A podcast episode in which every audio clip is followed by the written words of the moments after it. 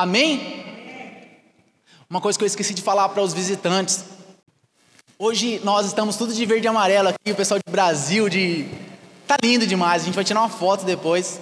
Tá muito bonito. E a gente fez isso porque hoje foi a abertura da Copa, né? Agora o Hexa vem. É só uma questão de tempo. Temos um compromisso para o dia 18, né? Acho final do, final do, do Mundial. E eu sugeri para as pessoas, mandei um, um, um vídeo no grupo, para quem pudesse vir de camisa, camisa da seleção, que viesse para nós estar nesse espírito do mundo, para nós falarmos sobre a convocação. Nós fomos convocados. E na experiência da convocação, existe aquele, aquele, aquela ansiedade, sabe? Na experiência da convocação, você vê os jogadores, eles esperando.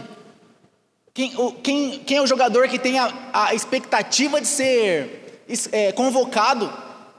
Ele junta a família, ele começa a gravar, mete a camisa da seleção, porque aquele momento é da convocação. Então, nada mais importa para ele, nada é mais importante do que aquele momento da convocação. Ele veste ali sua camisa do Brasil e fica na expectativa. E daí vem o técnico, o Tite falando, fulano de tal, fulano de tal. E quando chega na posição do, do jogador, ele fica apreensivo, é agora ou nunca, é, é minha chance. E é naquela expectativa. E os nomes são lidos, os nomes são lidos. E de repente o técnico fala: Tiago, você foi convocado. É uma euforia, é uma euforia. Porque aquela é a oportunidade de deixar o nome marcado história. É a oportunidade de meter gol, no meu caso, atacante nato, camisa 9. Meter gol, deixar meu nome na, gravado na história. Essa é a oportunidade da convocação. E agora nós não vemos um técnico sequer, o Tite, chamando o seu nome. Nós vemos agora Jesus falando assim: Ô Wilson, é você, é com você e a sua habilidade. Grazi, eu escolho você. Caleb, é com você. E cada um dos nomes aqui, Jesus chamando você para a convocação, e aquela expectativa, ela se transforma em euforia. O Senhor te chamou para um propósito. A convocação dos santos, a convocação dos discípulos foi muito parecida com a convocação do, do, da seleção brasileira. Lá no Evangelho de Lucas, no capítulo 6, no versículo 12. Evangelho de Lucas, capítulo 6, verso 12. Então a gente vai ver aqui, de uma forma muito parecida com o que ocorre na seleção, nas seleções do mundo. O, o técnico, ele se juntou com a comissão técnica dele. Você achou aí Lucas 6, 12? Amém? Vamos lá, vamos ler. Tem na tela? Não tem. Não tem problema, vamos ler, vamos ler aqui no 12.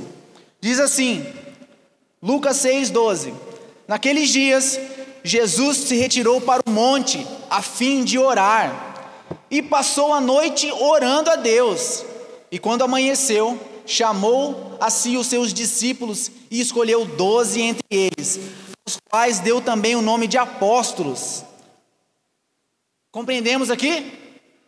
Jesus ele se reuniu com a comissão técnica dele, a Trindade, Pai, Filho e Espírito Santo, para fazer uma seleção dos discípulos aqui. Existiam vários discípulos, mas Jesus precisava de uma seleção para o propósito ser mais incisivo, sabe? Então aqui a gente vê uma seleção dos discípulos. Vamos continuar aqui, porque agora começa a escalação. Quando vai chamando os nomes, sabe? Quando vai chamando. Quem assistiu aqui a convocação do Tite?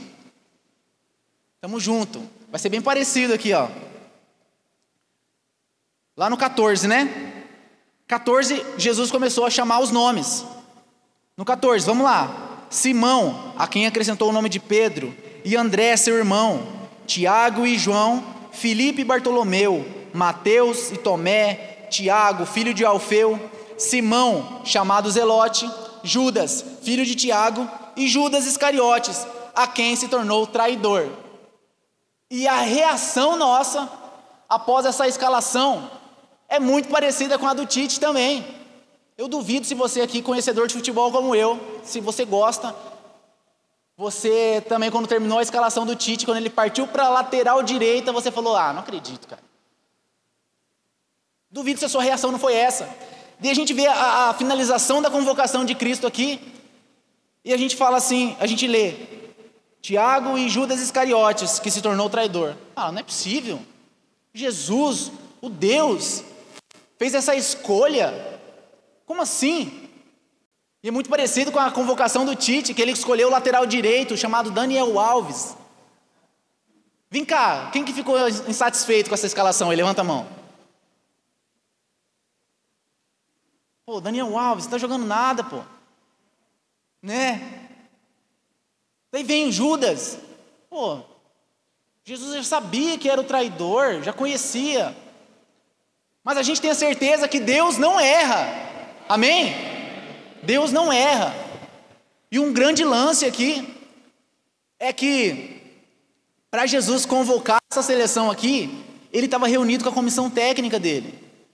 Estava a trindade, Deus, o, o, o onisciente, onipotente, onipresente, conhecedor de tudo. Ele estava nessa reunião e ele deu o ok para esse nome. Deus não erra. Quando nós seguimos os conselhos de Deus, Jesus aqui ele se reuniu, ele passou a noite orando. Jesus passou a noite orando para ter essa opinião de Deus. E quando se liga, quando seguimos os conselhos de Deus em relação às nossas decisões, nós podemos estar certos de que o Senhor as usará para realizar o grande bem que Ele deseja. Se nós buscarmos as nossas buscarmos as nossas decisões em Deus, na Trindade, buscar o conselho do Pai, nós temos a certeza, por mais duvidoso que pareça, podemos ter a certeza de que foi o certo, foi a decisão tomada certa. E foi isso que aconteceu com os discípulos. Tinham, tinham inúmeros, com várias capacidades. A gente pode acreditar nisso, não pode? Os discípulos andando com Jesus, várias pessoas muito capazes de cumprir o propósito, mas esses foram os escolhidos. E da mesma forma como a gente não dá, comparado com a seleção do Tite, a gente fala, ah, tá brincando, pô. Que isso? O Alexandre não joga nada na Juventus, vai jogar o que na seleção, pô? Sabe? Tem pessoas mais capacitadas, mas o Tite acredita nesses caras. Sabe quem que acredita em você? Deus acredita em você. Deus te escolheu para um propósito nesse dia, nessa era, em Aquidauana, na sua família. Deus tem um propósito para você. E eu quero falar sobre essa escalação aqui, sobre as características desses discípulos, muito rápido para a gente ir então para uma pregação, para a gente finalizar.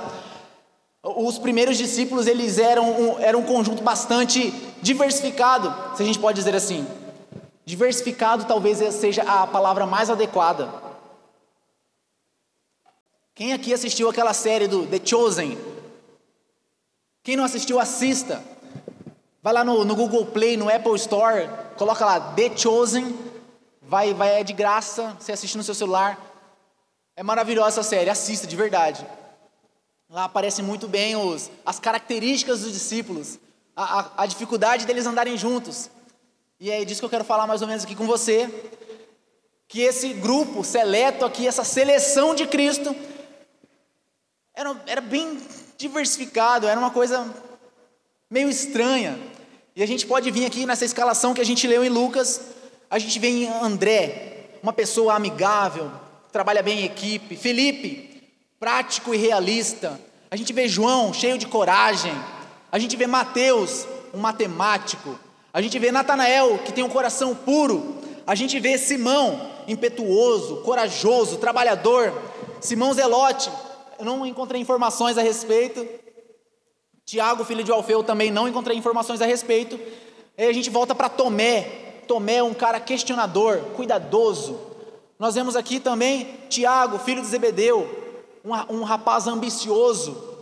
E nós vemos Judas, que não é o Iscariotes, Judas, um, um, um homem reflexivo. E nós vemos Judas Iscariotes, então, um calculista, engenhoso e um ladrão, um traidor. E a gente vê aqui em todas, todas essas informações que não se repetem aqui. Existe uma diferenciação. Eu quero que você guarde essa palavra na sua cabeça e na sua memória.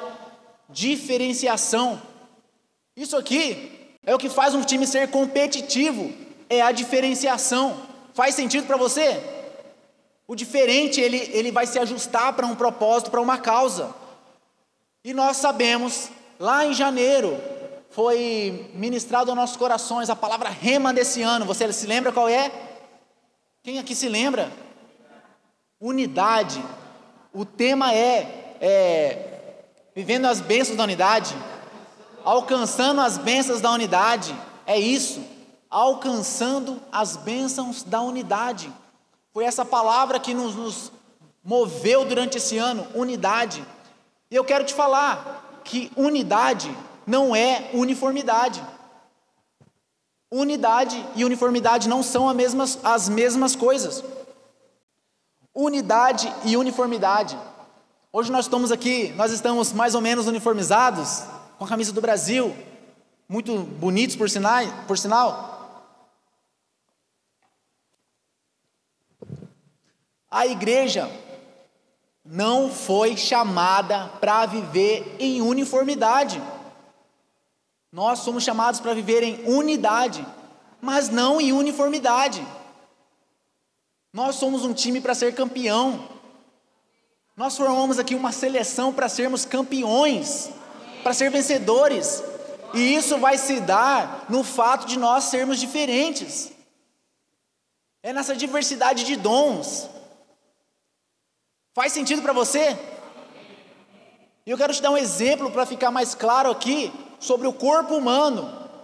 Para ficar muito claro, o corpo humano é uma unidade. Eu sou um, repleto de outras funções, de membros em outras funções. Não tem como a minha mão direita querer executar o que a minha mão esquerda faz. Eu sou destro. Não tem como eu querer andar de, plantando bananeira, porque a minha mão não foi feita para eu caminhar. Faz sentido para você, gente? Tá, ficou claro? E existe ainda mais uma questão do, da liderança movida na igreja. Os líderes são as juntas desse corpo. Então nós temos membros.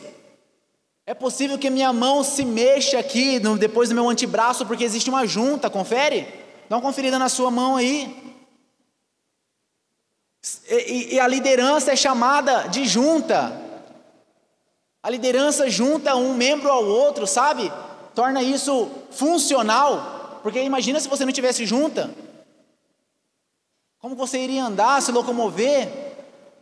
Certo? A igreja é chamada para viver uma unidade, mas não de forma uniforme.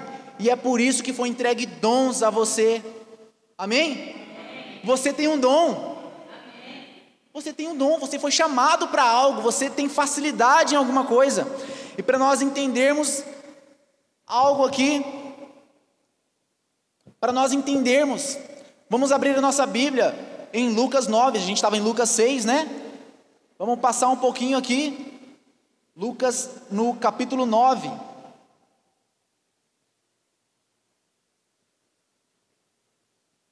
Só passar algumas páginas.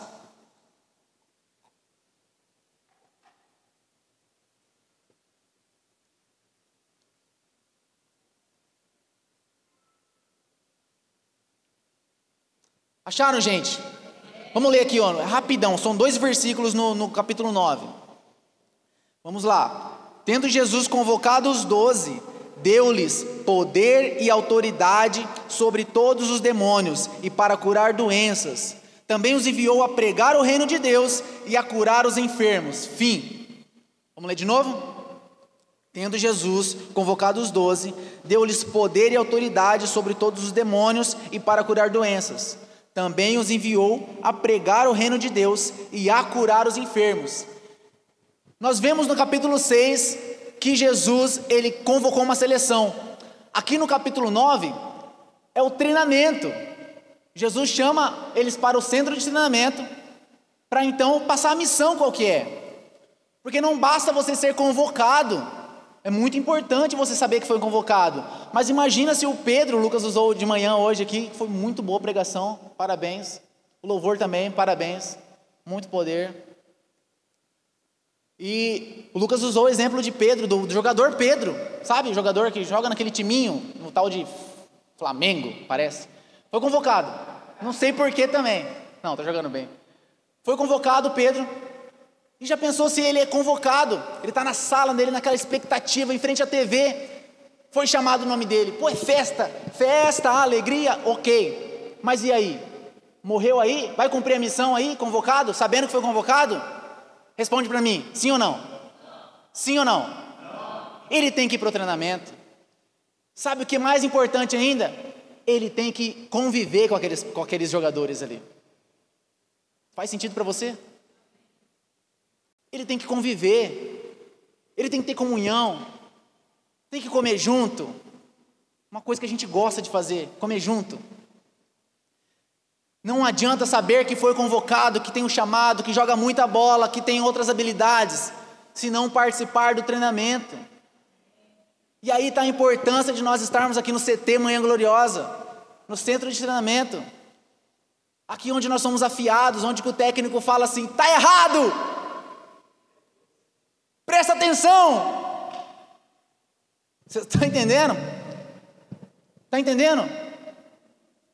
A importância de nós estarmos em unidade, caminharmos juntos, porque aqui Jesus apresenta uma causa para eles. E a gente leu aqui, enviou eles para com autoridade sobre os demônios para curar doenças. E aqui eu acho que é o principal, pregar o reino de Deus. Pregar o reino de Deus, estabelecer o reino. Então nós sabemos que nós somos convocados e agora nós temos uma missão: estabelecer o reino. Qual é a nossa missão? Eu sonho e tenho orado por isso, o reino estabelecido, a partir das nossas casas, sabe? Na sua casa, o reino estabelecido, um lugar de paz, um lugar onde o Senhor reina, onde existe harmonia, onde você viva tudo o que você tem para viver. Pode ser que você não tenha nem esperança hoje para isso, mas eu tenho orado para isso e esse é o desejo do Senhor, para que você viva tudo que você tem para viver. Amém? Então nós, chamamos, nós somos chamados aqui para estabelecer o reino, e esse é o nosso lugar de treinamento. Então a gente, de uma forma, para a gente compreender bem, nós viemos para o treino, nós treinamos nas sextas-feiras e aos domingos, para nós, durante a semana, estarmos executando o nosso jogo. Nós vamos jogar fora das quatro paredes, amém? Você está comigo aí? Essa é a nossa causa, isso é o que nos une, um propósito, avançarmos e estabelecermos o reino. E aqui, para eu já ir para o final da mensagem, eu coloquei um tópico chamado 7 a 1. 7 a 1 são sete pontos por uma causa. Sete pontos por uma causa. E eu te convido a abrir sua Bíblia em Efésios. Na carta de Efésios, no capítulo 4. Efésios 4, a partir do verso 1.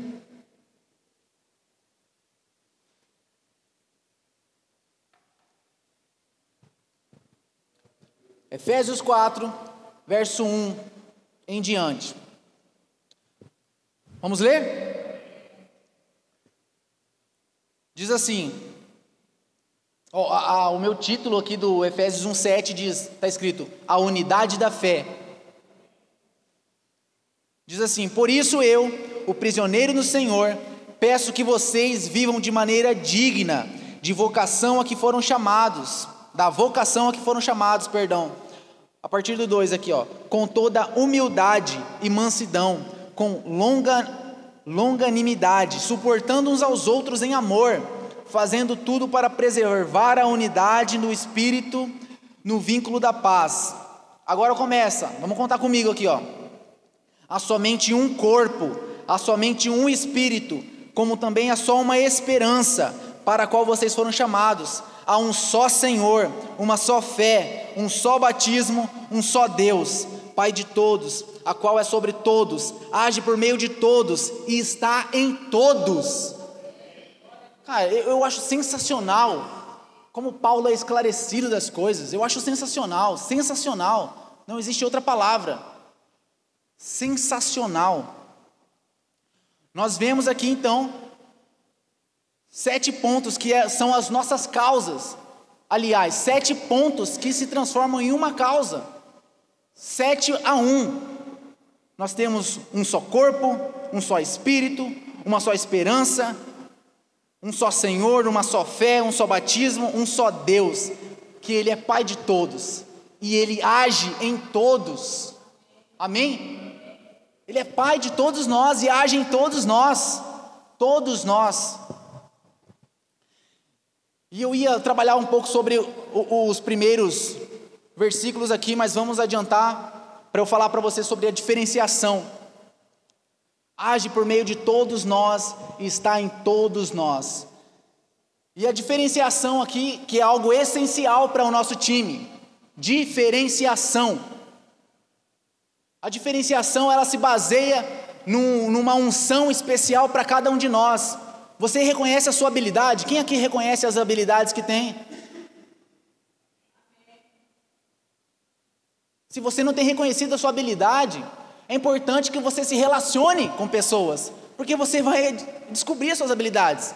Você pode perguntar se você for casado para sua esposa, para seus amigos, irmãos, pai, mãe. É através do relacionamento que nós adquirimos, não, aperfeiçoamos as nossas habilidades. E uma unção especial é derramada para todos nós. Amém? Todos nós temos uma unção especial. Certo, gente? Paulo diz que a cada um foi dada uma graça. A cada um foi dada uma graça. Quem aqui sabe em qual posição que o Tite jogava? Alguém sabe? Tite era volante, gente. Ele jogava na posição de volante.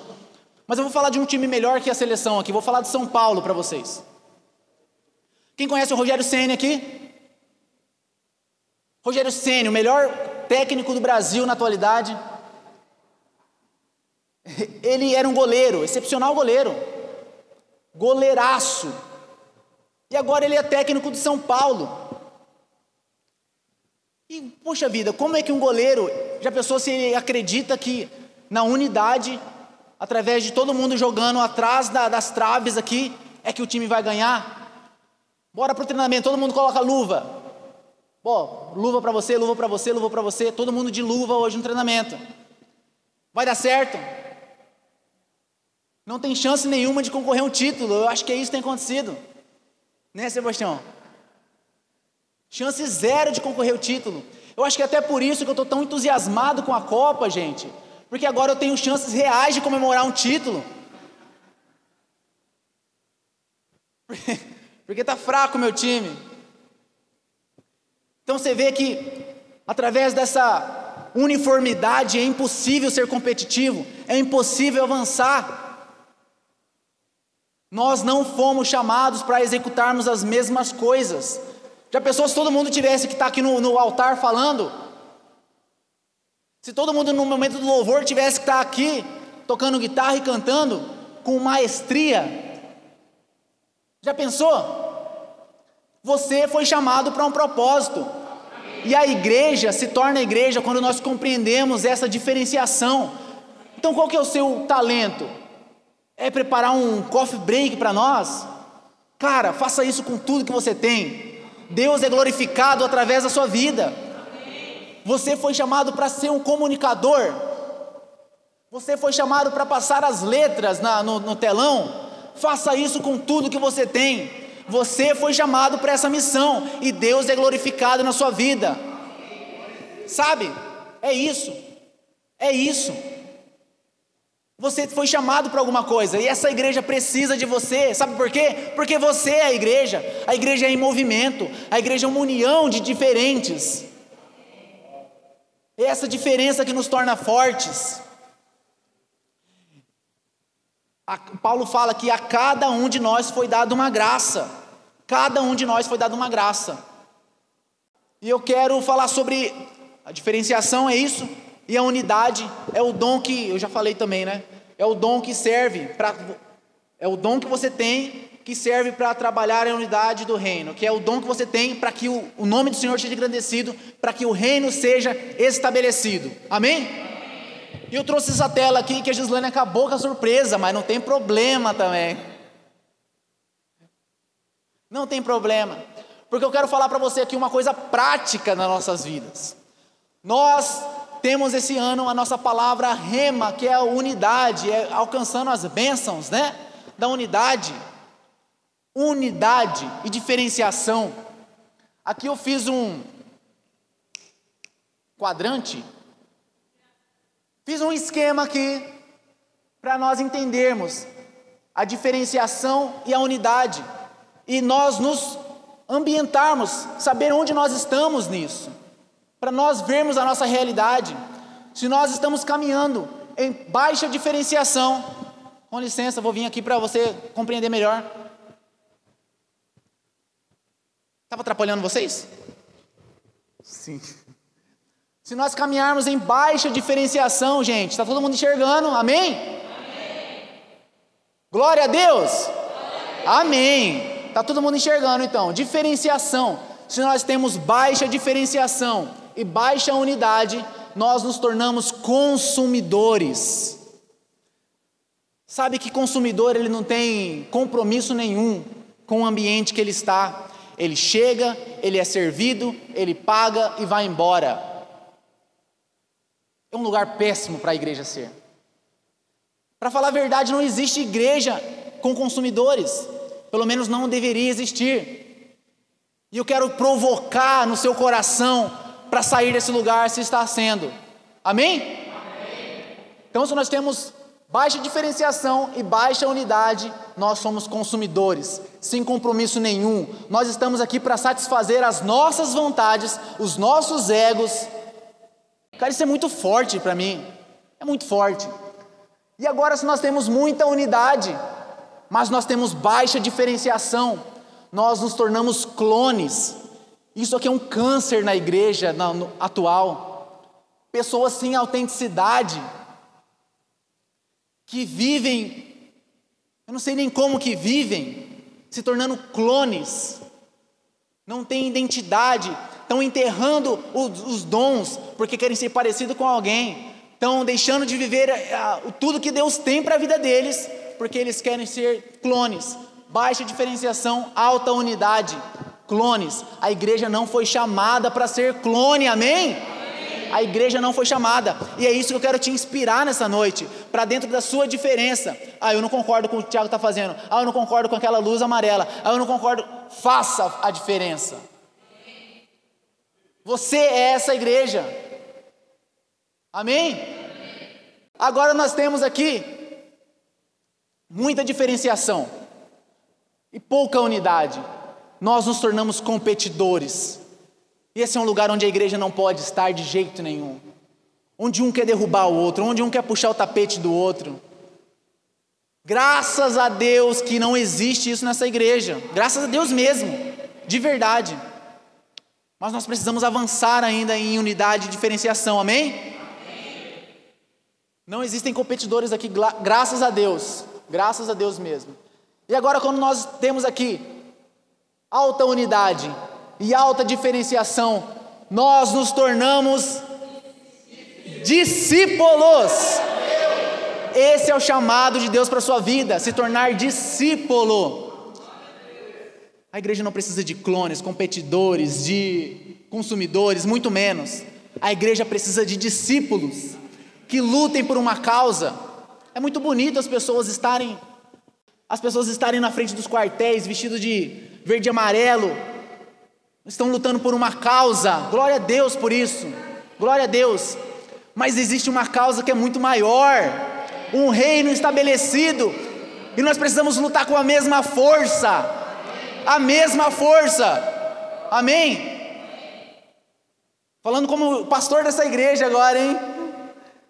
E para nós compreendermos isso, para encerrarmos aqui a mensagem, o apóstolo Paulo, mais uma vez, na carta de, aos Filipenses, quero pedir para você abrir. Carta aos Filipenses é o próximo capítulo, o próximo livro da Bíblia, tá? No, no capítulo 1.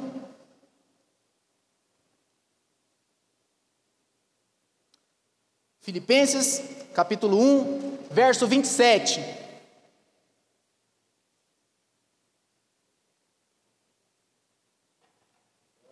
Deus te chamou para ser um discípulo. Deus te chamou para ser um discípulo. Amém? Acharam então Filipenses no capítulo 1, no verso 27. Vamos ler juntos. Diz assim: acima de tudo, vivam de modo digno do evangelho, para que ou indo até Perdão, vamos ler de novo. Acima de tudo, vivam de modo digno do evangelho de Cristo, para que ou indo até aí para vê-los, ou estando ausente, eu ouça a respeito de vocês, que estão firmes em um só espírito, com uma só alma, lutando juntos pela fé do Evangelho. Amém? Essa é a nossa causa. Estabelecer o reino, lutarmos com unhas e dentes por essa causa. Nós precisamos de uma causa para viver. Amém? Nós precisamos de uma causa para viver, uma causa para morrer. E o Senhor nos deu essa causa, o Evangelho, o reino estabelecido. Você é, tornar o nome do Senhor engrandecido onde você estiver, no seu cotidiano, nos postos de gasolina, posto de saúde, no mercado, onde você estiver, você viver para a glória do Senhor. Amém? E eu quero te convidar Quero te convidar a nós virmos para frente neste momento, para nós, algumas, alguns pontos, pedirmos perdão ao Senhor por termos deixado a causa um pouco de lado, por nós, por nós é, nos comprometermos em, em vestir a camisa, nós nos comprometermos em vestir a camisa, um propósito, nós lutamos pelos nossos filhos, pela nossa pátria, pela nossa família, dentro da igreja também, orando também, cultivando, praticando o que é para ser praticado, a palavra do Senhor, amém? E eu quero te convidar para você vir à frente,